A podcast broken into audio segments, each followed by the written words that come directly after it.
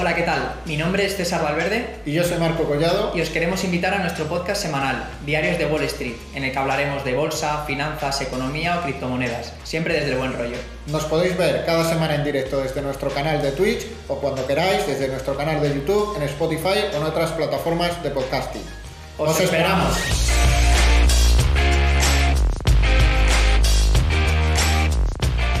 Marco, ¿qué tal? Con muchas ganas de, contar un poquito cuál ha sido la, actualidad de la bolsa, eh, hablar un poquito de, empresas, de criptomonedas que parece que otra vez eh, repuntan. O sea, creo que hoy tenemos mucho que hablar. ¿De qué vamos a hablar hoy?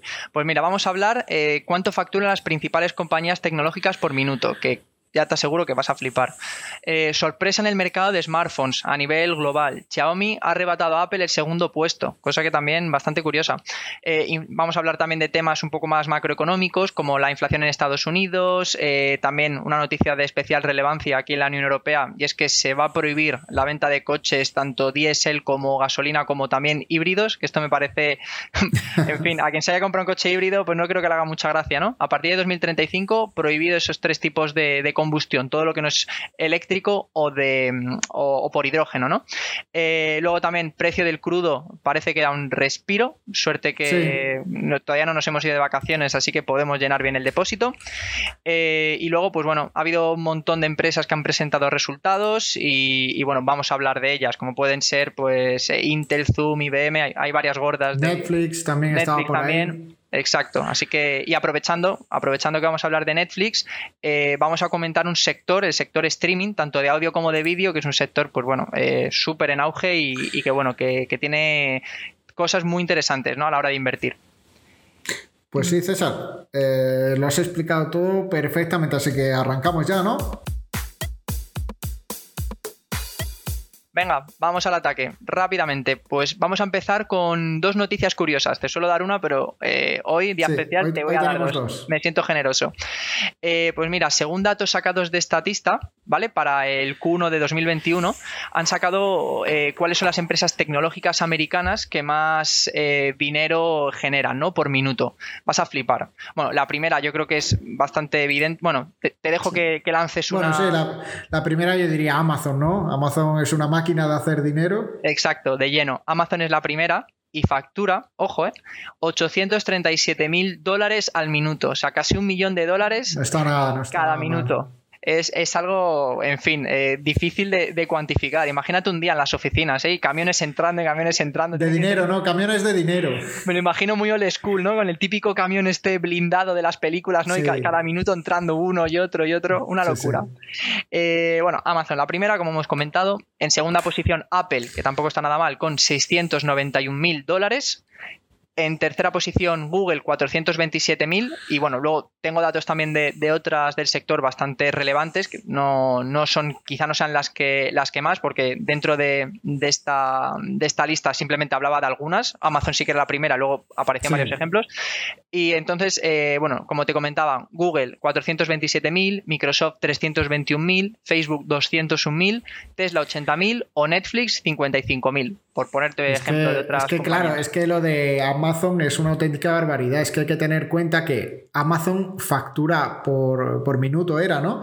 El, el, doble de lo que factura Google, que, es una auténtica barbaridad. Y cuatro veces lo que factura, por ejemplo, Facebook. Es que son auténticas barbaridades las cifras. Bueno, luego hay que ver el beneficio, ¿no? Que se le queda, porque sí que Amazon es una empresa de mucha facturación porque es venta de productos en muchos de los casos o, servicios. Entonces hay mucha facturación, pero, pero oye, no está nada mal aún así es un dato. Estoy de acuerdo que empresas como Google o como Facebook quizá no necesitan esa capacidad logística, ¿no? Porque directamente eh, una empresa tecnológica de software as a service o de, publicidad, pues me dirás tú los costes que tienen. En cambio, Amazon, pues furgonetas, transporte, reparto, pero bueno, claro. aún así. El neto, el neto será, será peor, pero, pero igual. Pero bueno, la, gente que trabaja en contabilidad se tiene que tirar de los pelos. Debe ver tantos ceros Que, dice, yo no sé, no sé qué hacer con esto. O sea... no, fue como nuestro IVA que hicimos el otro día,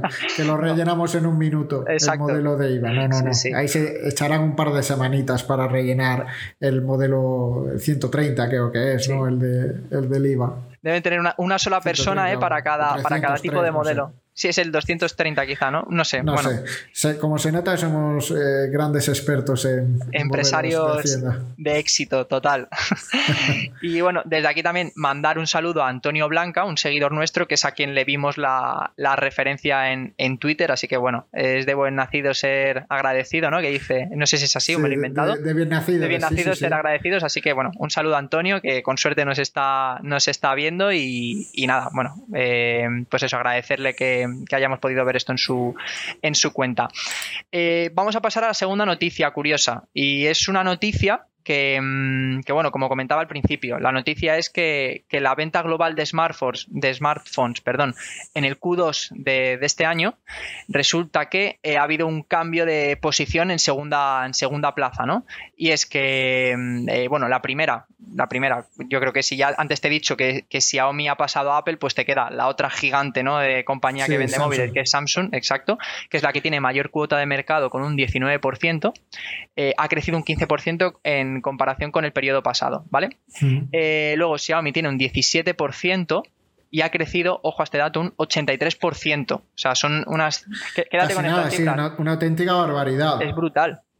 Y claro, en tercera posición Apple con un 14%, pero es que también ha crecido, pero claro, ha crecido solo un 1%. Compáramelo con el 15 o con el 83% de las dos primeras. O sea... Sí, sí, es que Xiaomi va como un cohete comiéndoselas a todas. Y es que al final lo veo normal. Yo últimamente, que lo comentábamos la semana pasada, creo que he estado mirando móviles y demás, al final miras los comparables, que es por ejemplo el tope de gama de Xiaomi con el tope de gama de Samsung. Y en cuanto a componentes, y demás, pues como que le da un repaso y, encima es como 200 euros más barato. Entonces ahí ya, y, no es que digas, bueno, es que está hecho con cosas chinas que son de poca calidad y por eso valen más baratos. No, el, procesador es Snapdragon eh, de, AMD, creo que es, ¿no? y hmm. Y luego las cámaras creo que son Sony, que al final eh, la propia pantalla creo que la hace Samsung, no estoy seguro, pero creo que la hace Samsung. Al final eh, el móvil está hecho de partes de, otros y, esto pasa con la mayoría de marcas que no fabrican todas las partes del móvil. Sí que es verdad que Samsung y Apple fabrican sus propios procesadores, pero luego la, eh, hay otras marcas que la mayoría montan procesadores, microprocesadores externos. Totalmente. Y, a mí otro dato que me parece bastante interesante, eh, bueno, te acabo de dar las marcas que creo que no te les he dicho cuál es la cuarta y la quinta, es Oppo con un 10% eh, y Vivo con otro 10%, que han crecido también un 28 y un 27. Es que fíjate, del top 5 todas las marcas están creciendo a un ritmo de doble dígito. Es que ya te digo, la que menos es la que menos es Samsung con un 15%. Pero es que, claro, es que resulta que está ahí la única marca americana, ¿no? Apple, que te crece a un ritmo de un 1. El resto, que son empresas asiáticas, están, vamos, yo no, no, he entrado tampoco a valorar esto mucho, pero yo me puedo imaginar el por qué es, porque cada vez están exportando más a Occidente, ¿no? Porque en Oriente seguro que son las marcas de referencia, pero aquí cada vez en España se conoce más. Me imagino que en el resto de Europa, pues pasará exactamente. Hombre, también el margen de crecimiento es mayor, ¿no? Cuando eres la, la que más vende, como puede ser Samsung, pues el margen de crecimiento es menor que cuando eres em, eh, eh, Oppo. Sí, pero claro, por ahí también te digo que, fíjate, Samsung siendo la referente sigue teniendo un 15. Ha, crecido más. Claro, exacto. En cambio, Apple Sí, debe ser que, el que tiene iPhone sigue repitiendo, ¿no? Lo que pasa que, que bueno... Eh, Incorporan poca gente nueva. Exacto. Aunque bueno, también te digo que ahora que van a sacar el iPhone, creo que es el 13, creo que lo sacan... Bueno, luego vamos a hablar más adelante porque vamos a hablar de alguna empresa de microchips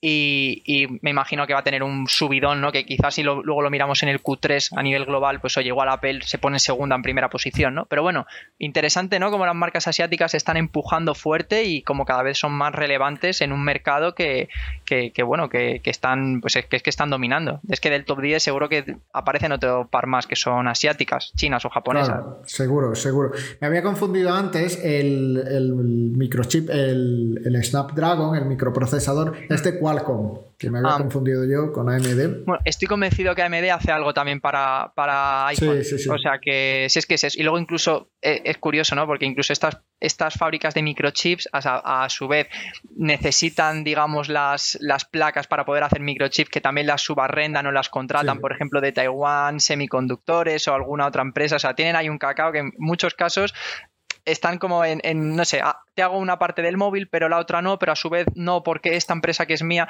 poco todo como muy rebuscado, ¿no? Muy, no sé, un, tema un, tanto complicado. Pero bueno, luego más adelante vamos a comentar también lo, de, lo del iPhone, así que creo que vamos a salir de dudas eh, para ver cuál es la, empresa, ¿no? Que les provee de, gran parte de estos, de estos chips, ¿no? Perfecto. Em, yo creo que ya vamos a pasar con noticias económicas. Eh, antes de entrar en noticias macroeconómicas como tal, comentar un poco la bolsa, ¿no? Cómo, cómo ha abierto, cómo, bueno, qué, jornada más rara llevamos en esta semana, ¿no? Un lunes negro, un martes maravilloso, un miércoles que también fue bastante bien. Eh, no sé, hoy que no sé, ¿qué tocará hoy? A ver, pues podemos mirar, podemos mirar cómo vienen los, los futuros. Pero, pero bueno, llevamos una semana bastante, bastante movida. Está el mercado haciendo una limpia de novatos bastante, bastante, bastante buena. Estoy por aquí. Vamos a ver, por ejemplo, cómo hmm. vienen los futuros del Nasdaq en el pre-market. Pues vienen subiendo un 0,13 en el pre-market, que no está mal. Y el SP 500, pues vamos a ver cuánto vienen subiendo los, los futuros en el pre-market, un 0,16 también. Bueno, eh, de momento parece que arranca en positivo, vamos a, ver, vamos a ver cómo se da el día, pero sí que venimos de unas jornadas que, que, asustaban, ¿no? Ya parecía que se iba todo hacia abajo, pero, pero esto de la bolsa va así, va así. Vamos a tener días que parece que todo va de lujo y días que parece que se acaba el mundo. Se está transformando un poco la bolsa normal en el mercado de las criptomonedas, ¿no? Con esa volatilidad que estamos viendo. Pero tanto para el mercado de criptomonedas como para el mercado normal de la bolsa, desde aquí una única palabra, eh, tranquilidad. Yo creo que con eso, tranquilidad eh, y buenos alimentos, ¿no? Hoy estamos tirando mucho el refranero español. sí, sí. sí que a veces eh, con, ¿no? Eh, pensamos que, como ha habido periodos, por ejemplo, me viene a la mente el noviembre del año pasado, que, que daba igual a la, qué chicharro te metieses, que te iba a subir, pues yo creo que hay gente que se sigue pensando que esto, que esto funciona así y que un día, leía, leía el otro día en Twitter, no sé si ayer, antes de ayer, que me hizo muchísima gracia, eh, eh, un, inversor le estaba echando la bronca, no sé exactamente, era a otra persona que se dedica a esto, a otro, pues a un asesor, a un gestor de fondos o lo que sea, que le decía que ellos los asesores que con la cantidad de conocimientos que tienen, que tienen acceso a las empresas y demás, que cómo, cómo podía ser que solo le hubiese subido la cartera un 26%, estábamos locos. Claro, y le, decía al asesor solo, decía, vale, y, pasaba ya del tema, como, mira, un tarago con el que no voy a ni a discutir, ¿no?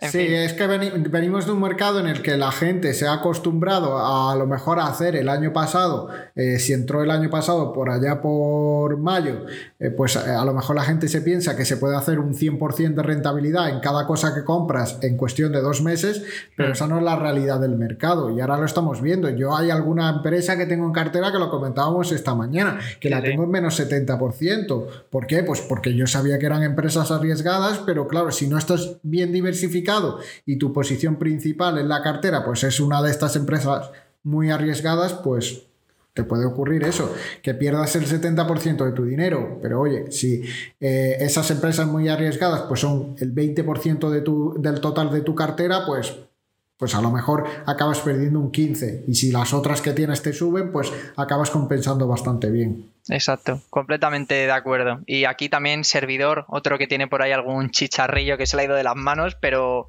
pero bueno, dedicando, mientras tengas una cartera bien diversificada, también a veces hay que medir el, rasgo, el, el, perdón, el, ratio riesgo-beneficio. Pues te puede salir mal una cosa, pero es que, oye, tenías todas las, tenías en la mano dos ases, tienes que jugar con eso, ¿no? Entonces, bueno, mientras tengas la cartera diversificada y, tengas un portfolio variado y con un, peso que no sea, pues eso, lo que tú dices, un 90% una empresa que va a menos 80, pues oye, da igual en lo que tengas invertido, el resto que te vas a ir a pique, ¿no? Pero, pero bueno, las cosas de la, de la bolsa, ¿qué vamos, a, qué vamos a contar que la gente que nos escucha no sepa, ¿no? Exacto. Bueno, vamos a hablar de alguna noticia, pues eso, lo que te decía, macroeconómica, que puede que también haya tenido mucho que ver con eh, esta volatilidad ¿no? que está teniendo la bolsa últimamente. Vamos a empezar con uno de nuestros temas favoritos, con el bueno de Jerome Powell, ¿no? el presidente de la Reserva Federal, que bueno, él pues eh, salió... Haciendo ese papel, ¿no? Haciendo su papel, exacto. Eh, para él todo está chill, tranquilidad, no pasa nada, la inflación es transitoria, esto se debe a cuellos de botella, pero seguro que esto cuando pase un tiempo, cuando otra vez se vuelvan a reactivar todas las fábricas y el consumo vuelva a eh, ese término normal, no va a pasar nada, los, los precios se van a estabilizar. Lo típico, él intenta lanzar un mensaje de tranquilidad, esto está, está todo controlado, ha alejado también el fantasma ¿no? del tapering, la reducción de, de, pues de estímulos fiscales y monetarios por parte de la, de la Fed. Lo que pasa que, bueno, eh, esto ya cada uno, hay gente que, que le cree, otros que no. Y, bueno, ante, esta, ante este mundo de Yuppie en el que vive el presidente de la Fed, pues bueno, ha tenido un par de detractores bastante gordos, como son Larry Fink, que es el cofundador y presidente de BlackRock, que creo que, tiene algo que decir. Algo, algo de dinero mueve algo de dinero mueve y algo, y algo sabrá el chavalote, ¿no? Eh, no, se le han dado mal los negocios en los últimos años al bueno de Larry. Nada, comentaba que él sí que estaba bastante preocupado y que no cree que la, eh, que la inflación va a ser transitoria. ¿no?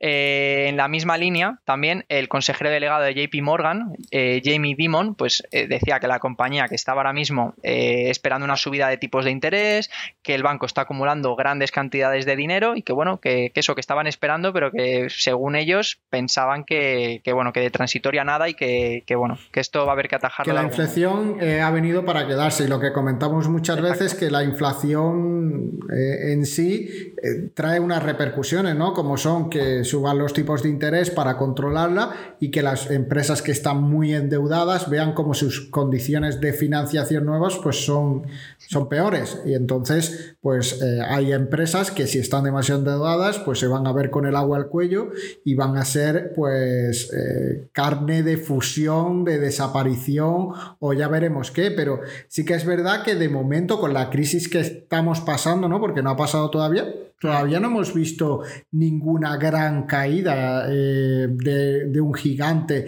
dentro de, la bolsa, pero hay algunas, como hemos hablado alguna vez, como por ejemplo Delta Airlines, que, si miras sus ratios de deuda, pues da auténtico pánico, no sabes hmm. cómo, cómo van a salir de esa. Sí, o la cadena hotelera Marriott, por ejemplo, que igual, con unos ratios de deuda enormes, ¿no? Pero bueno, ahí están eh, corporaciones como JP Morgan, como hablábamos antes, que, que, bueno, seguro que abrazan a estas empresas para, bueno, darles créditos eh, al consumo, ¿no? Me imagino que con unos tipos de interés y con unas condiciones, pues, bastante, bueno, no sé si favorables o desfavorables, pero bueno, que también la banca, que ahora hablaremos, porque muchos de los grandes bancos han presentado resultados y han presentado unos resultados que han sido absolutamente soberbios. O sea que, bueno, puede que se esté aproximando el tiempo otra vez de la, de la banca, si bien queremos enterrar ya prácticamente a la banca tradicional, ¿no? Con todas las empresas fintech y demás, estamos viendo que, empresas, pues bueno, típico Bank of America, JP Morgan, Morgan Stanley, Morgan,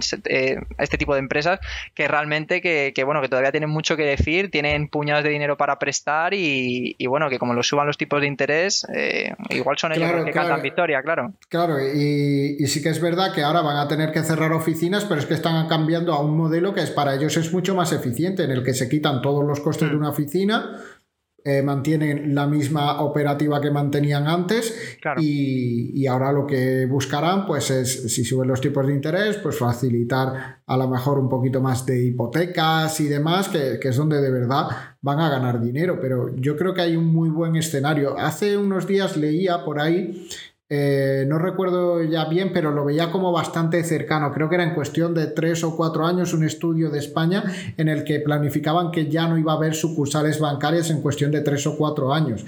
Que eh, digo tres o cuatro porque hmm. me parece que era un futuro bastante cercano, no lo recuerdo bien, pero me parece totalmente posible, siempre y cuando se pueda gestionar bien todo de manera online. Pero es que la verdad es que hmm. yo hace que no visito una oficina bancaria años. Yo no recuerdo la última vez que estuve, no sé tú, César, pero llevo años sin pisar una. era justo lo que te iba a preguntar cuando estaba, cuando has dicho lo de 3, 4 años, que a lo mejor, pues bueno, habrá gente que dirá, ala, eh, esto está a la vuelta de la esquina, ¿no? Ya, pero eh, ¿hace cuánto que no vamos a una, a una oficina? Yo me imagino que quizás no suprimirlas del todo y en, en, pueblos a lo mejor pequeños, de difícil acceso, donde hay una población pues más envejecida, pues me imagino que incluso por ley, creo que ya está estipulado por ley que ese tipo de, o sea, que tienes que darle como un servicio mínimo, ¿no? Pero eh, por ejemplo, aquí en, Madrid, que, es donde vivimos nosotros, es que ¿cuántas oficinas sobran? ¿Y, de, cuánta, de cuánta banca tradicional? Es que me sobran pues prácticamente el 95%. Claro, no, muchos harán como está haciendo Santander, que nosotros nos vamos allí muchos días a, a trabajar, los está convirtiendo en coworkings, en work café. Y, Exacto. Y, básicamente eso, que, por cierto estamos ahí trabajando a ver si hacemos algún eventillo con ellos para hacer un café ahí con gente que, mm. se anime a venir, gente que nos siga y así nos conocemos en persona, podemos charlar, echar un café y, organizar también alguna, alguna ponencia. Tenemos pensado volver en septiembre ya con los eventos presenciales, así que la gente que nos esté escuchando eh, en directo ahora por Twitch o por estéreo o que nos escuche después en diferido en Spotify o en, o en iVoox o en alguna plataforma de, streaming de audio, pues que sepa que a partir de septiembre, octubre vamos a volver con los eventos presenciales y que estáis todos invitados. Exacto. Había que meter la cuña publicitaria. Has hecho muy bien, Marco. Total. Pues sí, nada, como comentaba Marco, con muchas ganas de retomar otra vez eh, los eventos. También, si nos queréis seguir, y aprovecho y pido también la mía, ¿no? Si nos queréis seguir en redes para estar eh, pues eh, atentos, ¿no? De, todas las novedades que vayamos a ir, em, pues bueno, haciendo, ¿no? A lo largo del verano y, ahora cuando empiece septiembre, que haremos un montón de eventos, pues que nos siga Liga de Bolsa en cualquier red. Ahí estamos posteando, pues noticias de actualidad, temas nuestros, etcétera. Y después de esta pequeña cuña de 20 segundos, continuemos con, con las noticias económicas. Em, como te decía al principio del podcast, eh, la Unión Europea eh, ha anunciado la prohibición de la venta de coches nuevos para 2035, eh, todos los coches que no sean eléctricos o de hidrógeno. Esto quiere decir coches de gasolina fuera, coches diésel fuera y coches híbridos fuera a mí lo de híbrido, con, la cantidad de ayudas que ha habido, ¿no? Últimamente de parte del gobierno, eh, todo el mundo, eh, o sea, ese mensaje, ¿no? Como, por favor, si, no, si tú, ya si, digamos, si no puedes comprar un coche eléctrico, pásate por lo menos al híbrido, vas a tener un montón de exenciones fiscales, te vamos a ayudar. Y ahora resulta que en cosa de, pues bueno, eh, dentro de 15 años, pues se acabaron ya los coches, los coches híbridos. Sí, sí, sí. No sé, bueno, queda mucho todavía para, que esto pase, son 15 años, pero realmente, mm, igual que en otros países de la Unión Europea, sí que puede que tengan la infraestructura para poder dar ese salto y que no sea tan, tan acusado. Aquí en España estamos con una mano delante y una mano detrás, prácticamente. Sí, claro, y luego la facilidad ¿no? que tienes, por ejemplo, dentro de una gran ciudad como puede ser Madrid, para poder eh, cargar el coche en la calle, porque en Madrid yo no sé si la gente no tiene ni dónde aparcar, ¿dónde va a cargar el coche? Sí, sí, sí. No, es, es terrorífico. De hecho, eh, fíjate uno de los datos que, indica pues lo, a la cola de, Europa que estamos, ¿no? Eh, por ley van a, van a obligar, ¿no? Eh, te, déjame que te que lea los datos, los datos y te lo digo exactamente. Sí, los países europeos deben instalar puntos de recarga en las principales arterias cada 60 kilómetros, en el caso eléctrico, mm. cada 60, y cada 150 kilómetros en el caso de coches de hidrógeno. Pues bueno, en el artículo te decía cuál era el número de hidrogasolineras o gasolineras de repostaje de hidrógeno, no sé cómo se llaman, en España. ¿Sabes cuántas hay en toda España en total? Pues seguro que un montón, deberemos estar plagados ya. Exacto, exacto. Las puedes contar con los dos, con los dedos de las dos manos y casi te sobra una mano. Hay seis eh, gasolineras de estas de, de repostaje de hidrógeno en toda España. Seis. No está mal. O sea, pero bueno. está mal. Eh, una en Madrid, otra en Galicia, otra en Cataluña, una en Almería y la otra en Huelva. Y se acabó, total, sí, sí. sí.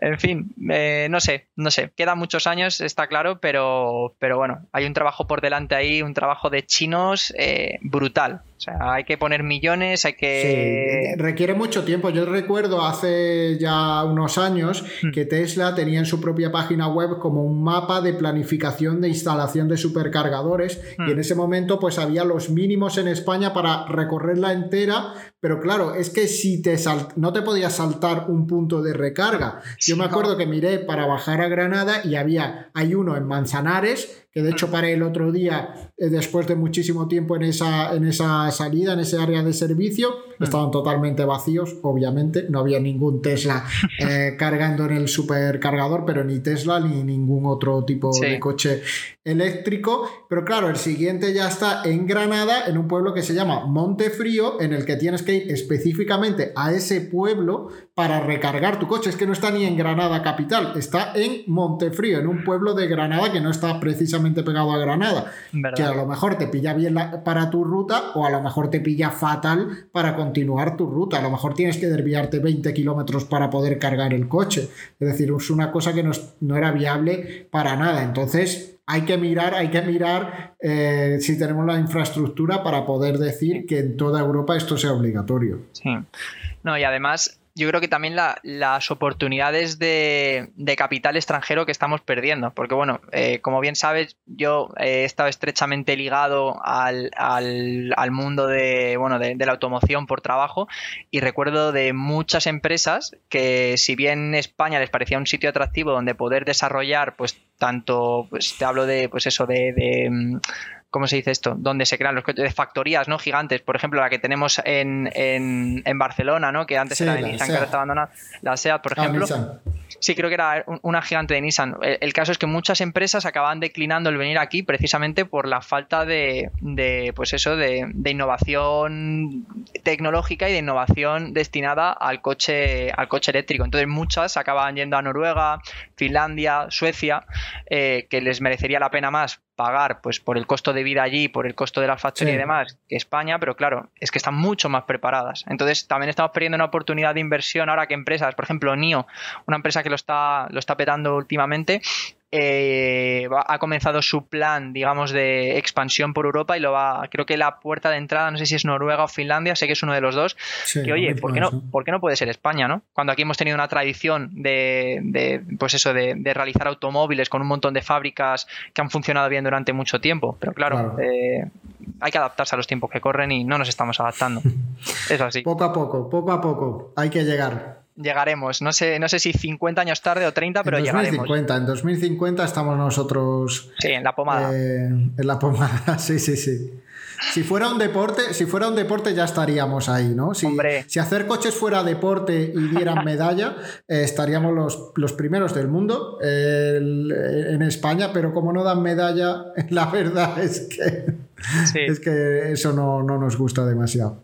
Completamente de acuerdo. Y bueno, eh, igual que antes hemos mandado un saludo, un especial, un especial saludo, también comentar eh, uno de los últimos artículos que hemos subido al blog de nuestro amigo Eduardo, que trabaja para TradingView y, de vez en cuando escribe artículos para nosotros. Un artículo muy interesante también de las principales empresas disruptivas, eh, pues tanto de, coches eléctricos, de coches de hidrógeno, como ETFs también de, vehículos o de empresas que se dedican a la fabricación de baterías eléctricas y demás. Lo podéis ver en nuestra página, en el blog de Liga de Bolsa y desde aquí un fuerte abrazo a, Edu, que sé que de vez en cuando además nos, ve y nos escucha. Así que, así que nada, también. Eh, un abrazo para Edu. Abrazo fuerte para, para él. Y bueno, seguimos hablando de algo que está muy relacionado con los coches y es el petróleo que estas semanas hemos estado comentando, ¿no? Que ha habido una situación bastante tensa entre un par de países, sobre todo de la, de la OPEP, que han sido Arabia Saudí y Emiratos. Eh, tira y afloja, quiero producir, quiero eh, ¿no? aumentar mi producción de petróleo, no, no lo vas a hacer, ¿por qué? Me voy. En fin, un, han tenido ahí un pequeño choque, ¿no? Eh, y al final, pues bueno, de hecho, Emiratos Árabes amenazó con su salida del cártel y ponerse a bombear petróleo por su cuenta, pues lo que le saliese de, de ahí, ¿no? al final, mejor que nos podría haber pasado. Pues sí, completamente completamente, pero al final, pues bueno, los aliados OPEP más los 19 o 20 países que, conforman este cártel del petróleo, al final, pues se han bajado los pantalones y han cedido o han, o han accedido a sus peticiones y van a aumentar la, producción de petróleo en 400.000 barriles cada mes, desde este agosto hasta, hasta diciembre. Em, así, ¿qué más datos te puedo dar que tengo por aquí? Eh, claro, eh, esto fue el domingo, la, charla esta que, tuvieron. Sí, básicamente el, resumen es que han accedido a, que se vaya aumentando la producción, que es algo lógico, ¿no? Ahora mismo teníamos un mercado muy artificialmente inflado, con un petróleo que llegó a estar, eh, que lo tengo aquí el gráfico delante, el máximo, a ver, que me tapa tu cara, que te tenía ahí en pantalla, César, a 77 dólares y medio más o menos, llegó en máximos y ahora estamos a 72, 5 dólares más abajo. Y, lo bueno sería que nos bajáramos de nuevo a un petróleo que estuviera en torno a 50. Pero sí que nos damos cuenta, ¿no? Eh, no sé si te pasa a ti, esto es ya una percepción personal, ¿no? Que vemos que cuando sube la gasolina eh, y el petróleo y todo, los precios de, los, de la gasolina para, para consumidor final, ¿no? Para las gasolineras aumentan, pero cuando estos precios caen, no vemos ese rebote a la baja de los precios. Es como cada vez se va estableciendo el nivel, el nivel más, más alto. Todavía me acuerdo de 2008, cuando el petróleo, justo al principio de la crisis, cayó bastante de la crisis de 2007, pero luego empezó a, subir muy fuertemente y, los precios se pasaron de lo que estábamos acostumbrados a pagar al diésel a 75, 80 céntimos, 85 céntimos, pasaron a 1,20, 1,25 y la gente se volvió loca, decía, no, es que los camioneros no podemos vivir con esto, es que, es que no se puede coger el coche, es que esto es carísimo y ahora mismo estamos con un petróleo más barato que por aquel entonces y pagando el, el gasoil, por ejemplo, a, a lo mejor a 1,30, 1,35 y la gasolina a 1,50, 1,55. Es decir, estamos aceptando cada vez precios eh, más altos de, la energía y, es que cada vez cuesta más rellenar el depósito. Es triste, pero, pero bueno.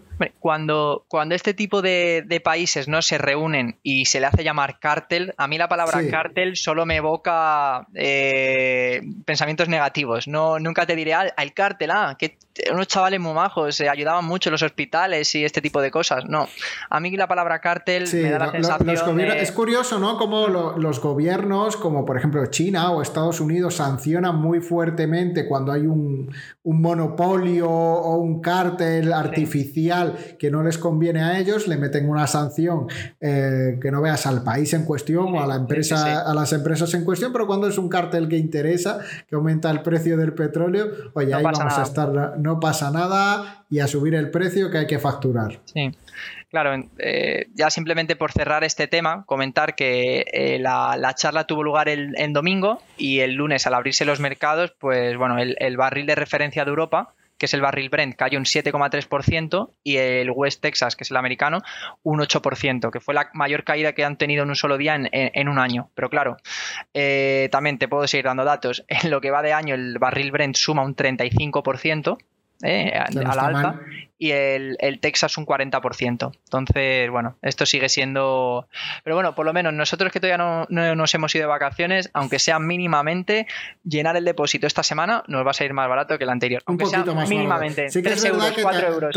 también que Madrid está un poquito inflado, ¿no? Eh, los precios de la gasolina, porque si te digo, la misma gasolina Repsol que rellenas en Madrid a 1,50, si te sales un poco fuera de Madrid está a 1,43. Esta siente que, que parece que no, pero en porcentaje es como un 4% más barato, que es bastante. En Madrid también nos inflan el precio, ¿no? no nos basta con los alquileres y los precios de las casas y demás, y de las cervezas, también la gasolina hay que pagarla más cara.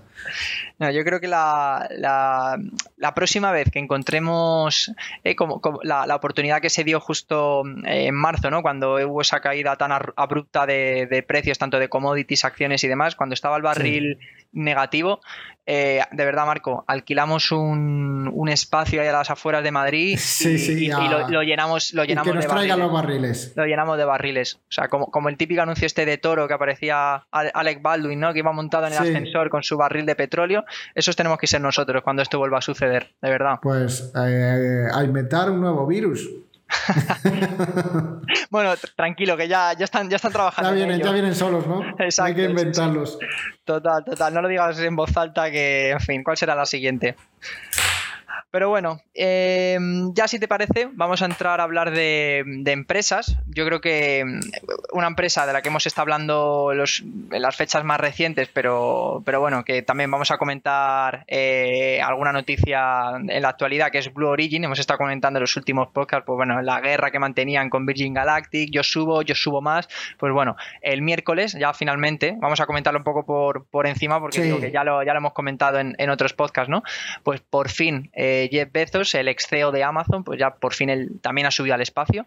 Y además no ha subido solo 85 kilómetros como, como Richard Branson, no, él ha subido 100. Él es un... él tiene que, ¿no? ha dicho que, lo ha hecho gracias al trabajo de los empleados de Amazon y de la gente que compra eh, en Amazon, que, es la verdad, ¿no?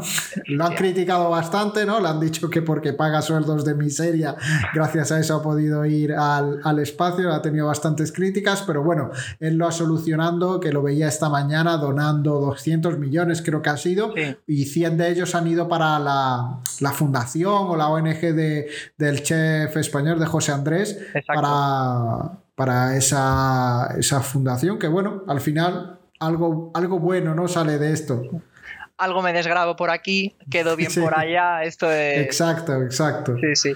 Pero bueno, para mí la noticia clave de este viaje no ha sido ni mucho menos que haya subido al espacio, eso ya, sí, ya está visto, eso ya lo vimos la semana pasada. Para, para mí la clave es que el tipo que había pagado 23 kilazos, 23 millones de dólares por subir al espacio con Jeff Bezos, que lo canceló por problemas de agenda. Le venía mal, le venía mal. De tendría dentista, tendría una limpieza y, ya sabes que, hombre, tampoco puedes ir sin hacerte la limpieza. Imagínate que te. Que, que, te surge algo con Jeff Bezos allí en el espacio y tienes los dientes mal y eso, pues. él quería ir, mm. claro, él quería ir impoluto para, para Jeff Bezos y al final, pues pues no ha podido ser. En su lugar ha ido un estudiante, ¿no? Que cuando yo, yo cuando lo leí dije, joder, qué buena, qué buena iniciativa han decidido. Pues ya que no va el multimillonario, va un chaval que seguro que es un estudiante de la hostia, que, se lo ha currado un montón y van a llevar un estudiante ahí al espacio, pero no, resulta que es un niño rico, ¿no? Joder. un niño rico más que está estudiando ahora mismo, coincide que está estudiando y los padres han dicho, pues ahora, tírale al espacio de campamento, ¿no? Sí, sí, sí, no, total. O sea, hubiese estado bonito que hubiese sido lo primero que decías, pero no. Al parecer, la familia de este, de este chico también había pujado por el billete. Lo que pasa que, claro, no subió hasta los 23 millones y al final, pues bueno, lo han arreglado.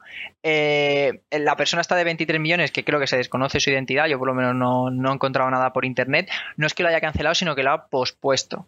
Ah, Entonces, a mí me da también un. ¿no?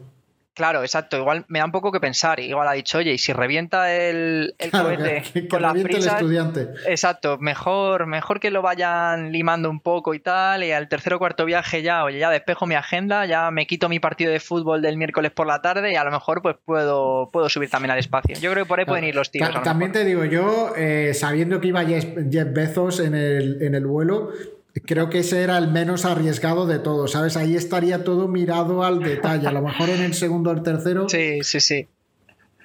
Suben solo con un reactor en vez de dos, ¿no? Total. Qué más da. Además, iba también su hermano. Te dicen que, son 100 kilómetros y a lo mejor son 50. Que es que lo vas a notar, pues ya está. Pues ¿Vas, a, sacar el metro por la ventanilla o qué? Claro, a ver. Total. Pero bueno, eh, nada, una noticia curiosa y, divertida, ¿no? Sobre todo para, para Jeff. En fin, eh, si te parece, vamos a hablar ahora eh, de dos empresas gestionadas por la misma persona. Te voy a dar una de cal y una de arena. Y es Jack Dorsey, eh, uno de la Santísima Trinidad barra Illuminati. Me encanta el mote, solo nos podemos referir a, él ya como, como, uno de los tres, tres mosqueteros. Luego hablaremos de los otros dos.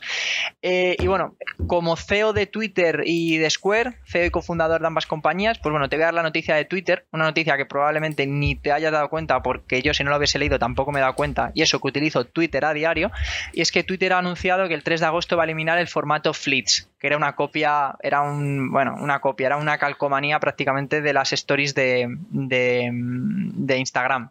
Seguro que ni te has dado ah, cuenta, ¿verdad? Sí, Yo, sí, sí, yo lo había visto, pero no, lo, no he abierto ni una story ni una vez. Total, eh, pues igual. Eh, debe ser que, en fin, no creo que nadie lo eche de menos. Yo no he subido nunca ninguna foto y para que, que se vea, ¿no? Porque Instagram plagió esto completamente de Snapchat y le ha ido francamente bien, pero Twitter lo ha plagiado a su vez del plagiador que quien dice tercer refrán del día, quien roba a un ladrón tiene 10 años o 100 o 1000 años de perdón, no sé, tiene muchos años de perdón. Muchos, muchos. Muchos, muchísimos. Y en este caso pues no, no ha funcionado, ¿no? Entonces, bueno, a veces funciona, a veces no. Copiarlo no quiere decir que siempre te vaya a funcionar. Eh, a Mark Zuckerberg le funcionó, a Jack Dorsey no le ha funcionado. Pero bueno, hoy además Twitter presenta resultados, así que veremos, la semana que viene hablaremos, ¿no? A ver qué, qué nos encontramos. Twitter mala noticia, Square últimamente le está yendo como un misil. Eh, y bueno, y ha dado varias noticias esta semana de bastante relevancia. Primero, es que se van a enfocar en crear un negocio, eh, la típica plataforma de desarrollo abierta para facilitar, pues bueno, ya sabes que él es un flipado del Bitcoin, le encanta el Bitcoin, entonces va a crear una plataforma dentro de Square, pues eso, dedicada a facilitar la creación de servicios financieros sin custodia, descentralizados y todo esto utilizando Bitcoin. el nombre de la plataforma va a ser No sé, serán las siglas de algo, no sé exactamente cuál es el nombre, y para ello se va a liar con empresas como, bueno, el nombre de las empresas te lo digo, que lo tengo aquí, Seller, Cash App y Tidal, que Tidal es como, les, no sé si lo has visto, es el Spotify. JZ, ¿no? Y Beyoncé, exacto, sí, sí, pues, pues bueno, una... Eh, se ve que es un banco, una, fintech, ¿no? En este caso más bien, muy aliada y muy alineada con, con todo el tema de las, de las criptomonedas otro paso más queda adelante, su creador, el primero que, va, va, a la muerte por Bitcoin si hace falta. Y además de esta noticia, también han anunciado que van a lanzar una parte de banca que se llama Square Banking, que es una nueva línea de servicios financieros para empresas que va a incluir cuentas corrientes y de ahorro y que tiene una ventaja y es que no va a cobrar comisiones eh, así, tiene unas comisiones que son mínimas, no tiene comisiones ocultas y que no habrá mínimos de cuenta. Entonces, bueno, eh, la semana para Square pues ha debido subir, tenía que apuntado el, el dato, pero fue de ayer, hoy no, o sea, no sé exactamente, quitando ayer había subido un 7,80, creo que ayer también cerró en positivo, o sea que probablemente haya cerrado en torno a un 10% más alto desde que comenzó la semana Square. Así que grandísimas noticias, ¿no? Para este gigante de la empresa, de, las fintech y que cada vez, pues, pues bueno, eh, creo que se es una empresa que se alinea más con lo que realmente se demanda en el siglo XXI, ¿no? Sí, sí, y, bueno, y, hmm. y, Jack Dorsey ahí dando ese, ese paso al, sector fintech, que es un, sector que últimamente no paro de leer noticias sobre valoraciones de empresas como Revolut, la IPO de TransferWise, que ahora se llama Wise. Eh, eh, Revolut también se ha hablado de que puede salir a bolsa con una valoración de 33 mil millones de dólares, que es un auténtico mastodonte ya en, bolsa, 33 mil millones y, el margen de crecimiento que, que puede tener. Eso eh, sí que es verdad que hay mucha gente que tiene Revolut, cuenta de Revolut, pero que no es todavía su banco principal, hmm. porque todavía pues te obligan a tener, por ejemplo, si tienes una empresa en España tienes que tener un banco de banca tradicional para tema de impuestos y demás, pero cuando se produzca la verdadera revolución de que puedas tener el dinero en cualquier banco digital, la facturación de estas empresas se va a disparar. Total. Sí, sí. Y, has comentado solo un par de empresas que están a punto de lanzar la IPO, pero también fíjate, Stripe, Klarna, eh, sí, bueno, Stripe, muy gorda. Una auténtica barbaridad. Eh, ahí hay varias empresas. sin olvidar las que ya hay, que PayPal parece ya un, veterano.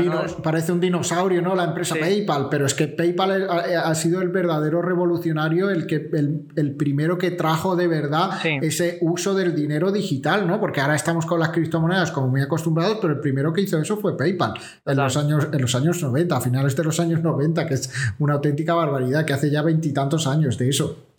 Y por eso, gracias a esa empresa, a día de hoy podemos decir que conocemos SpaceX, conocemos eh, SolarWinds, conocemos eh, Neuralink, Tesla. Fue ¿no? el, caballo ganador de, Elon Musk y que, bueno, lo, escuché en un podcast que él, mismo decía, sin, bueno, creo que es evidente. Si no hubiese habido ese éxito con PayPal desde el principio, pues eh, me dirás tú cómo puedes lanzar una, una, empresa que lanza cohetes al espacio, ¿no? No, exacto. Imposible. Pero bueno, eh, vamos a hablar de otro par de empresas que van a hacer, bueno, van a hacer o están en negociaciones para hacer las mayores adquisiciones de su historia. Y no te hablo de dos empresas eh, pequeñas precisamente, te estoy hablando de Intel y de Zoom, dos empresones gigantes, ¿no?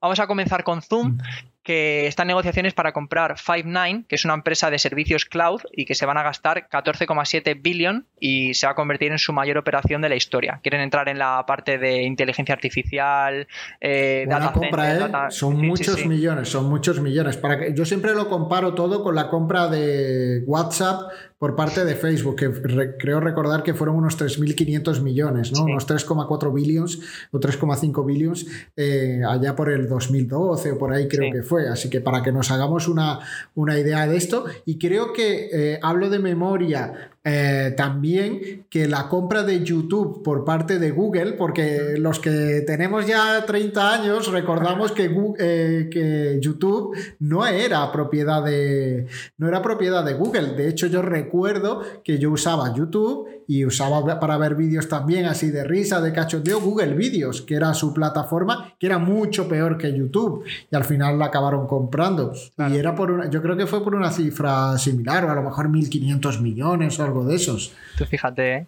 Eh, dos empresas que, que si se pudiesen separar ya simplemente, o sea, en términos de valoración, yo no sé cuántos millones y millones y millones podría levantar. Y fíjate, no por desmerecer ni mucho menos a Five9, pero es que ha costado cinco veces más que un WhatsApp o que un, o que un YouTube, ¿no? En fin, muy, muy curioso, desde luego, cómo se están inflando los precios eh, para este tipo de, de, compras, ¿no? De, o de adquisiciones de otras, de otras empresas. Y si te parecen mucho estos 14,7, déjame que te hable de la, de la incorporación que quiere hacer Intel, además creo que esta tiene muchísimo sentido, eh, y es que está en conversaciones para comprar el fabricante de semiconductores Global Foundries por 30 mil millones de dólares, que es la eh, operación más eh, brutal de su historia. es una empresa pues que no lleva tantos años, pero Intel, que es de las veteranas, ¿no? Del Dow Jones y demás, pues oye, es la, lo que va a ser la mayor operación de su historia. Claro, mm, creo que tiene sentido. Una empresa de semiconductores, aumentar la, demanda de. aumentar la producción de chips justo cuando la demanda está en el punto álgico y además poderte traer, porque la idea también es poder fabricar sus propios, sus propias eh, chips, digamos, en Estados Unidos, ¿no? Que es donde tiene el grueso del negocio creo que sí que puede ser bastante interesante, no tener que depender de otras empresas que pueden tener cuellos de botella, que a lo mejor los chips, entre los que se van para las plays, los que se van para el teléfono, los que se van para los coches eléctricos, pues oye, para esas torres gigantes, ¿no? De, por ejemplo, me viene a la mente el típico servidor eh, gigantesco como puede tener Intel, pues creo que tiene bastante, bastante sentido. Eh, además, no va a ser solo para, para, crear, digamos, microchips para ellos mismos, la idea es también acabar fabricando chips a terceros, que es un, es un mercado que ahora mismo hay muy pocas empresas, entre las cuales la más grande, que luego vamos a hablar porque también presentó resultados, es TSM o Taiwan Semiconductor Manufacturing, perdón por mi inglés. Y, y bueno, el movimiento de Intel eh, a ver al final si también la organización antimonopolio deja hacerlo, porque resulta que esto sí que no lo sabía. Eh, eh, Global Foundries tiene un acuerdo por muchos, muchos años de suministro con AMD. Resulta que de hecho AMD fue una empresa, una empresa que se extindió de Global Foundries, que luego fíjate, yo no sé quién será más. Yo creo que AMD al final la, acaba superando, ¿no? Pero claro, tienen un acuerdo por. creo que lo tengo por aquí. Em, no tengo cuántos años tienen por contrato. ¿Cuántos años tiene todavía de vigor ese contrato, pero sí que tienen un acuerdo firmado por 1.600 millones de dólares. Entonces, claro, estás comprando a una empresa de la competencia, ¿quién le fabrica a esa empresa los chips? no sé cómo puede, no sé si habrá algún problema, si a lo mejor mm, permitiendo que el acuerdo se siga eh, manteniendo, no hay ningún problema de antimonopolio, pero bueno, va a estar, va a estar calentito y seguro que va a haber ahí, va a haber discusión, ¿no? Para ver exactamente si la acaban eh, dejando, ¿no? Que se, que se realice esta compra, si van a poner más requisitos o, bueno, qué puede pasar, ¿no? Con, con todo esto. Mm, vamos a hablar ahora directamente ya de empresas que han presentado resultados. ¿Vale, Marco? Em, Perfecto. Tengo por aquí. Sí. ¿Qué tenemos por aquí? Pues mira, la semana pasada hablábamos de algunas empresas de banca americana. Yo creo que ya el grueso de toda la banca americana ya han presentado resultados. La semana pasada hablábamos de Goldman Sachs o JP Morgan con unos resultados sensacionales. Pues bien, esta semana han presentado resultados también Morgan Stanley, Bank of New York o Wells Fargo y todos buenísimos resultados. O sea, parece otra vez que la, banca vuelve a ser un sector, pues bueno, que está generando... Que, parece que se está saneando y que, Exacto. que, está volviendo a la senda de, generar beneficios. Cuanto más hablamos de las fintech y luego fíjate que es la banca tradicional mastodóntica, ¿no? La que, la que bueno, eh, es que los números eh, de algunas empresas, creo que por ejemplo había sido Goldman Sachs, creo que es que prácticamente habían doblado las previsiones más optimistas de los analistas, por ejemplo. Entonces, pues bueno, todavía no, no nos enterréis que todavía tenemos mucho que hablar, tenemos mucho que dar y, verás ahora cuando suban los tipos de interés, ¿eh? cuando estén ahí fiando dinero a unos y a otros, que todavía se pueden enriquecer más. Puede estar, va a estar divertido, va a estar divertido. Em, vamos a hablar ahora de Netflix, eh, una empresa que, bueno, eh, conocida por todos. Ayer presentó, bueno, ayer no, creo que fue antes de ayer, ha presentado resultados y con sabor agridulce. Yo diría que más, lo, han endulzado así, agridulce, yo te diría más agri que dulce. Em, te diría, mm, bueno, han tenido peor previsión en beneficio por acción de lo que se esperaba. Eh, peor de lo previsto, ¿no? Exacto. Eh, los ingresos sí que han sido ligeramente mejores, 7,34 billones en vez de 7,32. Billions, billions, ¿no? Billions, sí, sí, billion, perdón, billions. Y em, en el número de suscriptores, que realmente yo creo que es una de las grandes medidas, ¿no? A veces no es tanto el dinero, sino esta empresa sigue creciendo al ritmo que estaba creciendo y no. Claro. No se esperaba. E-, era complicado, ¿no? Era complicado al ritmo que creció todo, que ahora lo veremos ahí comparando plataformas de streaming, lo, lo, que, lo que crecieron en 2020 y es que mantener esas cifras es que prácticamente todas doblaron el número de usuarios. Sí, es que pues, cada vez hay o sea, creo que la población en la Tierra no se multiplica tan rápido como millones de suscriptores ganan estas empresas y también es cierto que hay que entender una ralentización ¿no? a la hora de que ya podemos salir fuera de casa, no estamos tan pendientes o tan colgados del, ordenador, hay más cosas que hacer, o del ordenador, de la televisión o de la tablet o, lo que sea. ¿no? Entonces, bueno, mm, lo que pasa que, que lo que te digo, si bien se esperaban 5 millones de nuevos suscriptores para este Q, para este, para este trimestre, al final el número se ha quedado en 3,5, que oye, es un número bastante inferior al que se, al que se estaba esperando, ¿no? Entonces, bueno, por eso te decía agridulce. Ahora te voy a dar una parte que creo que sí que es más dulce y es que Netflix necesitaba un golpe de efecto para mejorar estas eh, cifras de suscripción y creo que han podido dar en el clavo. Te cuento han confirmado que se, que se, quieren expandir al mundo de los videojuegos y que estos videojuegos van a estar incluidos dentro de la suscripción eh, que se paga mensual sin ningún tipo de coste extra creo que esto sí que puede ser muy interesante y hay plataformas como por ejemplo Google Stadia, ¿no? O Stadia que, desarrolla sus propios juegos y demás. Y, y bueno, para ello han contratado a Mike Verdú, se llama la persona en cuestión, que va a ser el vicepresidente de desarrollo de videojuegos y es un tipo que, controla, ¿no? Porque ha estado trabajando en Electronic Arts muchísimos años, Electronic Arts eh, eSports is in the game, ¿no? Nos viene a todos, creo, el mensaje rápido a la cabeza. Y también está trabajando con Facebook, eh, además en puestos de dirección, eh, desarrollando las Oculus Rift.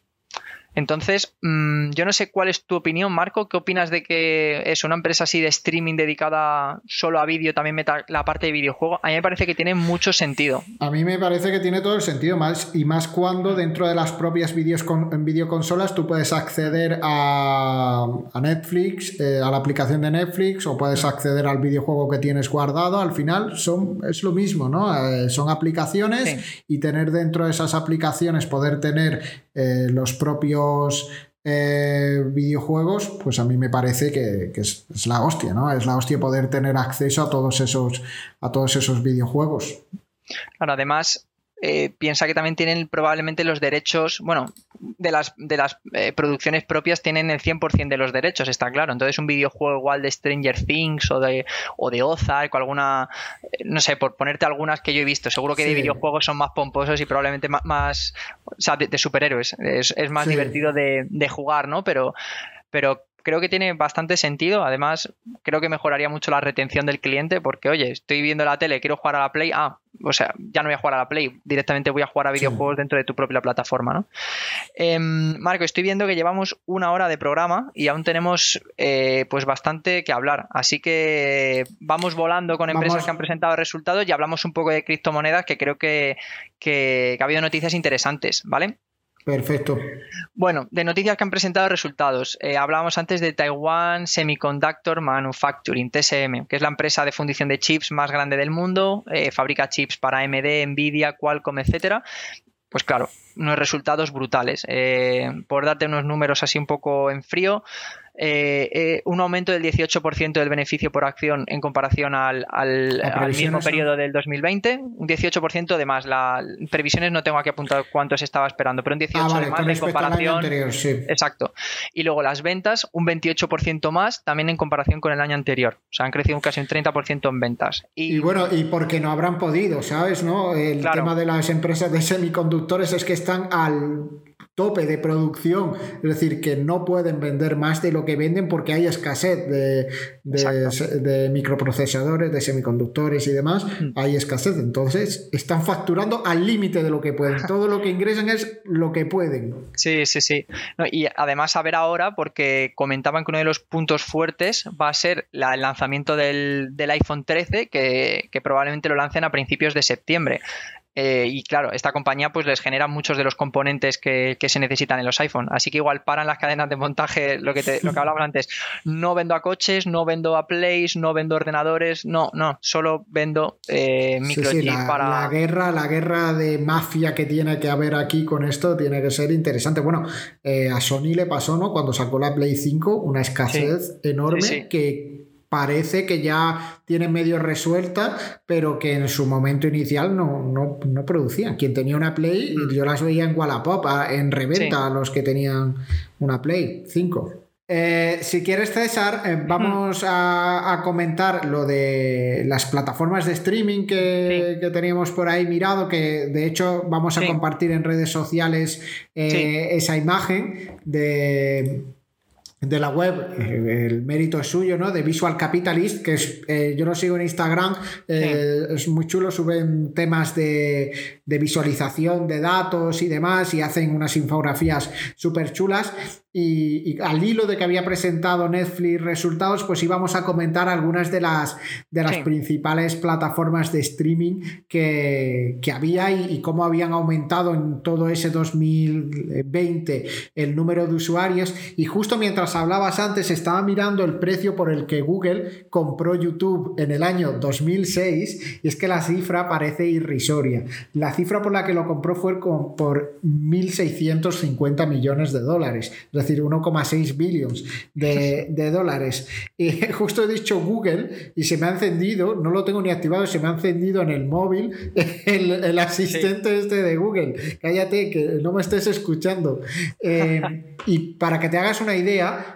en 2020 la empresa facturó, eh, la, bueno, la empresa, la división de YouTube dentro de Google facturó 20 mil millones de dólares. es, decir, si tú miras los ingresos de los eh, principales youtubers que me habían salido por aquí, de los principales youtubers que hay dentro de la eh, plataforma, creo que ya lo he cerrado, pero es que los cuatro o cinco primeros, cada uno de ellos había generado unos 30 millones de dólares de beneficio. Es que solamente el beneficio que generan a lo mejor los 100 primeros eh, youtubers dentro de YouTube suma más de 1.500 millones de dólares, que es, que es la cifra por la que lo compraron, que es una auténtica barbaridad. Y bueno, dentro de, este mundo del streaming y, demás, ¿cuál crees tú que, que es el el, reino, eh, la, plataforma que manda dentro, dentro de todas. César, ¿cuál dirías tú? Te voy a dar un, trío porque para mí hubiera sido difícil en Yo número me tiro. de usuarios. Marco, me tiro de cabeza. Me tiro de cabeza. La eh, plataforma. Te, voy a decir tres: eh, Netflix, Prime Video y Spotify. Yo. Prime Video sí que es verdad que la descartas, ¿no? Ahí en ese, en ese top 3. Eh, como la que más, pero yo tenía muchas dudas si hubiera sido Netflix o Spotify. ¿Cuál dirías tú? Yo por, por darle un poco de... por salirme a lo mejor de la norma, voy a decir Spotify. Pues eh, lo sorprendente es que Spotify son los terceros. Spotify son los terceros. Los, primeros son Netflix.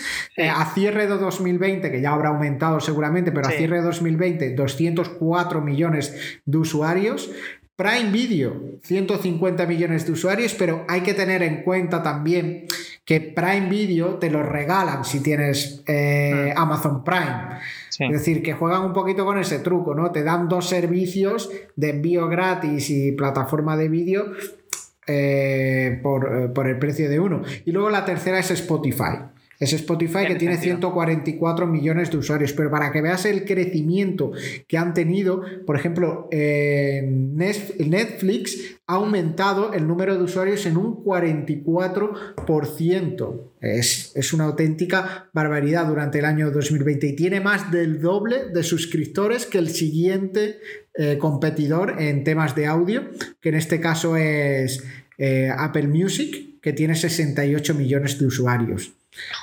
Le, da un pequeño repaso, ¿no? Spotify al, resto y, tiene pinta de que la dinámica va a seguir siendo así. Luego tenemos ahí a Amazon Music, que tiene 55 millones. Nunca hubiera dicho que estuviera tan cerca de, Apple Music, Amazon Music. Y, luego más allá tenemos, eh, que no lo veo bien, a ver por aquí. Sirius XM, que yo ni conozco esa plataforma de streaming de, audio. Y luego para, colocarlo en un puesto también hay a YouTube. Eh, YouTube ahora mismo tiene de suscriptores premium, ¿no? Cada vez meten más publicidad, molesta, ¿no? Que ya no puedes ni, ni saltar anuncio ni nada. Ahora mismo tienen 30 millones de usuarios de pago han incrementado en, durante 2020 en un 100% el número de usuarios, os han doblado. Han pasado de 15 millones a 30 millones. Y bueno, y una de las plataformas que más está creciendo es Disney Plus, ¿no? Como dicen en el, como en el anuncio Disney Plus, Disney Plex eh, o Plus. Eh, no, es Disney Plus, ¿no? En México. Y, Disney tiene ahora mismo, bueno, tenía a cierre de 2020, que ya tendrán muchísimos más, 95 millones de usuarios. Oye, que no está, no está nada mal para ser una plataforma que lleva muy poquito ahí. Y bueno, el cuarto lugar, que es una empresa que comentábamos mucho, que nos gusta mucho eh, dentro de de, empresas en las que invertir. El cuarto lugar es de Tencent Video, que está ahí con 120 millones de usuarios, que no está nada mal, no está ah. nada mal tampoco. Lo que sí está claro, ¿no, César? Es que parece un, un sector que sí que es verdad que se ha podido inflar durante 2020 por el crecimiento que ha tenido, pero en el que hay muchas plataformas que van a ir, surgiendo y que tienen muy buena perspectiva de ir creciendo. Y yo creo que plataformas como por ejemplo HBO HBO, si, si, recordamos, HBO ha tenido la, serie más exitosa de todos los tiempos, que es Juego de Tronos. Y HBO tiene ahora mismo el ridículo número de suscriptores comparado con Netflix, que tiene 204 millones. HBO tiene, eh, es que es ridículo, ¿no? Es 17 millones de suscriptores. déjame que vaya más allá. Has dicho la, mejor serie de la historia, pero yo te diría que de, de las 10 series más relevantes o con mejor calificación, 6 o 7 deben ser de HBO. Me vienen a la cabeza The Wire, eh, Los Soprano, eh, Hermanos de Sangre. Ya te he dicho tres que entran en cualquier ranking en el top 10. Y más Juego de Tronos, ahí tienes 4 de 10. O sea, me parece muy curioso y hay, lo que Y hay que tener que ahora se va a librar una gran batalla eh, eh, filmográfica, ¿no? Y, también en, los negocios cuando Amazon saque su serie sobre El Señor de los Anillos, que eso yo creo que lo va a revolucionar todo porque va a ser la serie más cara de la historia. Pero bueno, es que HBO está preparando las precuelas, ¿no? De, de Juego de Tronos. Así que aseguran, va sobre, creo que sobre la casa Targaryen y demás, toda esta historia que hay antes de que pase lo de Juego de Tronos, así que se aseguran que va, se asegura que va a haber dragones por ahí y demás, y va a haber presupuesto y van a competir por, por ganar suscriptores. Ahí tenemos mucho margen de crecimiento. Para invertir en HBO, pues al final es más complicado que invertir directamente en Netflix porque no inviertes solo en HBO, tienes que comprar acciones de la empresa ATT, que es la propietaria de, creo que tiene HBO y no sé si tiene Warner, Media también, sí. Entonces, yo creo que por ahí hay bastante margen de, crecimiento y, hay cosas que se, pueden, que se pueden comprar por ahí, que se pueden... Y bueno, por mencionarlo también y ya acabar, el único medio de comunicación que hay dentro de este top que han hecho la gente de Visual Capitalist es The New York Times, que tiene ahora mismo 6 millones de usuarios, tenía 4 millones de usuarios en, a finales de 2019 y a cierre de 2020 eh, han aumentado un 61% el número de usuarios. Hmm. Es, increíble, ¿no? Como un modelo que parecía que, era impensable, que era el modelo de pago eh, por leer noticias, se ha acabado implantando y de hecho ya en España lo ves como los principales medios, la gran mayoría te meten ya muchísimas noticias que tienes que ser suscriptor para poder leerlas. Eh, yo, bueno, yo, de aquí saco dos conclusiones claras. Yo, si tuviese que apostar por alguna empresa de las de aquí, apuesto por Amazon, porque es que incluso apostaría solo por Amazon si, si algún día hace una spin-off solo con Amazon Prime Music o Amazon Prime Video o Amazon Prime donde meta todo eso para mí es mi caballo ganador. Y además, eh, lo que hablábamos antes, fíjate, Netflix ahora también quiere apostar por esa mm, eh, por, ese desarrollo ¿no? de videojuegos dentro de su plataforma de streaming. Amazon también está trabajando en una parte de desarrollo de videojuegos dentro de su, de su parte de streaming. Eh, Google o YouTube también están trabajando en eso. Entonces, cada vez a esa parte de streaming le vamos a ir sumando más y más eh, actividades distintas, porque ahí también me falta, por ejemplo, eh, partidos a lo mejor de fútbol, que directamente se retransmitan de forma en streaming, como plataformas como Fubo TV o, no sé, o eh, es una de las que más ha crecido, ¿eh? ESPN, que la tenemos por es de Disney, ¿no? Y ESPN, ¿no, no lo tiene comprado Disney, ESPN. Pues no lo sé, no lo sé, no estoy... A ver. Eh, no, estoy seguro, pero dentro de las que más han crecido, es que lo tenía por aquí, no la veo, no la veo ahora, pero sí, que sí que Había, había, aumentado, es que para que te hagas una idea, ¿eh? es, es, la que más ha crecido durante 2020. La gente en casa tenía ganas de ver deportes. Ha pasado de 2 millones de usuarios a 12 millones de usuarios, un 475% de crecimiento. Una auténtica barbaridad. Y ahí tenemos plataformas que yo creo que lo están haciendo muy bien, como por ejemplo Dazón, que ha pasado de 4 millones de usuarios a 8 millones. Es que las de deportes han crecido una barbaridad, un aumento, el doble, básicamente el doble. Dazón es la bomba, vamos, igual que otras a lo mejor ESPN, pues no, no he podido a lo mejor disfrutarla tanto porque a lo mejor en España quizá no se lleve tanto, pero Dazón es, es sensacional, o sea, que está todo tan bien montado pero bueno, eh, lo que te digo, que, da igual los datos que me des, da igual las compañías que me digas, Amazon, Amazon, Amazon y Amazon. Desde ahí mi, punto, mi punto de vista, desde luego. Em, pues Marco, llevamos ya, si quieres hablamos rápidamente, cinco minutos, llevamos ya una hora y diez. De criptos, sí vamos a hablar, eh, pues bueno, mm, parecía ¿no? que, las criptomonedas estaban ya muertas, eh, ya nuestros amigos, por lo menos en mi caso, que, saben que yo llevo invirtiendo en, en, criptomonedas desde 2018, ahora sí que sacaban pecho y me mandaban artículos de esto es una scam, esto es un no vale para nada, tal. Pues bueno, al final eh, la tripleta mágica ha llegado para, para salvarnos y comentar, bueno, pues que ayer tuvieron un pequeño podcast de Jack Dorsey, Katie Wood y Elon Musk, donde comentaron las eh, noticias más relevantes del Bitcoin. Y esa, hemos sacado, yo creo, varias conclusiones muy positivas de esta charla. Primero, Elon Musk confesó que Tesla tiene Bitcoin.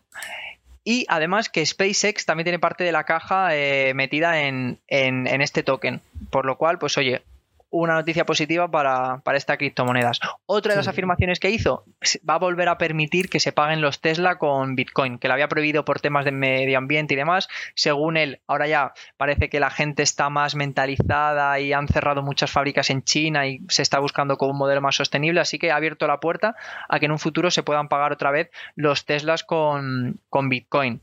Luego, para Katie Wood, dice, para ella dice que es impensable que por lo menos las empresas no se planteen en un futuro invertir en Bitcoin. También, oye, pues. y permitir pagos en Bitcoin, ¿no? Yo creo que es cuestión de tiempo. Eh, de hecho, yo lo he pensado varias veces, el cobrar la inscripción a nuestra liga directamente en Bitcoin, que es algo que podríamos, podríamos plantear incluso para la siguiente edición. Pues oye, no lo había pensado, pero me gusta. La facturación de una de nuestras partes de facturación, ¿no? que son las inscripciones a la liga universitaria, pues directamente hacerla en Ethereum, por ejemplo. Tenemos, tenemos que ver esto, ¿eh? me, ha, me ha resultado muy atractivo. Sí, señor. Nada, eh, ya si quieres por finalizar, esta noticia ha venido eh, pues con un soplo de aire fría después de una semana bastante malo en el que se rompieron los, los principales soportes de, Bitcoin alrededor de 30 mil dólares, llegó a caer a 28 y no solo eso, sino bueno, ahora que hablamos de cobrar a lo mejor en Ethereum, pues no sé si sabías que uno de los fundadores de Ethereum, que es Anthony Di Iorio o Di Liorio, no sé exactamente, uno de los cofundadores, como te digo, ha anunciado que va a vender toda la parte que él tiene de, criptomonedas y que él, pues bueno, que lo quiere cambiar o bien eh, todos esos millones que puede sacar por, por esta parte, lo quiere en dinero DeFi, en dinero, o sea, quiere olvidarse completamente de todo lo que tiene que ver con las criptomonedas y demás. quiere en dinero fiat, ¿no? Quiere el dinero fiat, exacto. Según él, según él, eh, o dicen que se ha podido retirar quizás porque teme por su, por su salud, no de que esté enfermo, sino de, que se lo carguen. El tipo este lleva ah. viajando con escolta desde 2017 decían en, las noticias. Así que yo no sé si sabe mucho, si sabe poco, si a lo mejor es un, no sé, eh, está exagerando mucho, no lo sabremos, pero que el cofundador de Ethereum no quiera saber nada más de Ethereum da un poco de miedo, cuanto menos, ¿no? sí, sí, sí. Hay que, hay que tener un poquito de, de miedo ahí, que no tenga una muerte misteriosa. No, no, que ya vimos hace poco, ¿no? El, eh, uno de los millonarios, me parece rumano, ¿no? Que se había ahogado en una playa de difícil acceso, que decían que no podías ir solo y el tío apareció solo flotando, ¿no? Lo comentamos en el anterior podcast.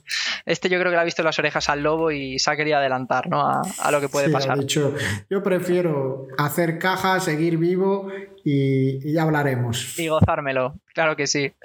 Pues nada, Marco, yo creo que por hoy programa intensito. Eh, la semana que viene volveremos con más, el miércoles. Y... Podrías volver el miércoles, exacto. Exacto. Y no sé si quieres comentar algo más.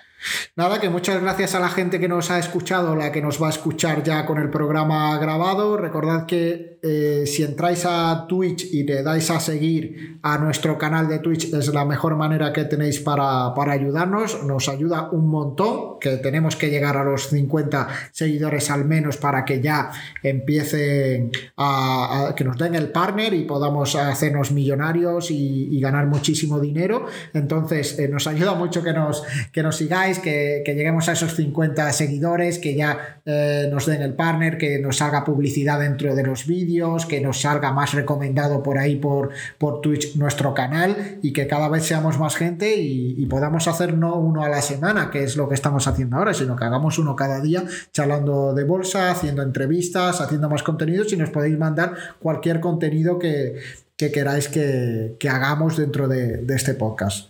Así que nada, yo me despido ya. Muchísimas gracias, César. Muchísimas gracias, Laura, que está por ahí a los mandos. Y yo soy Marco. Nos vemos la semana que viene. Nos vemos prontito. Gracias a todos. Un saludo. Hasta luego. Chao.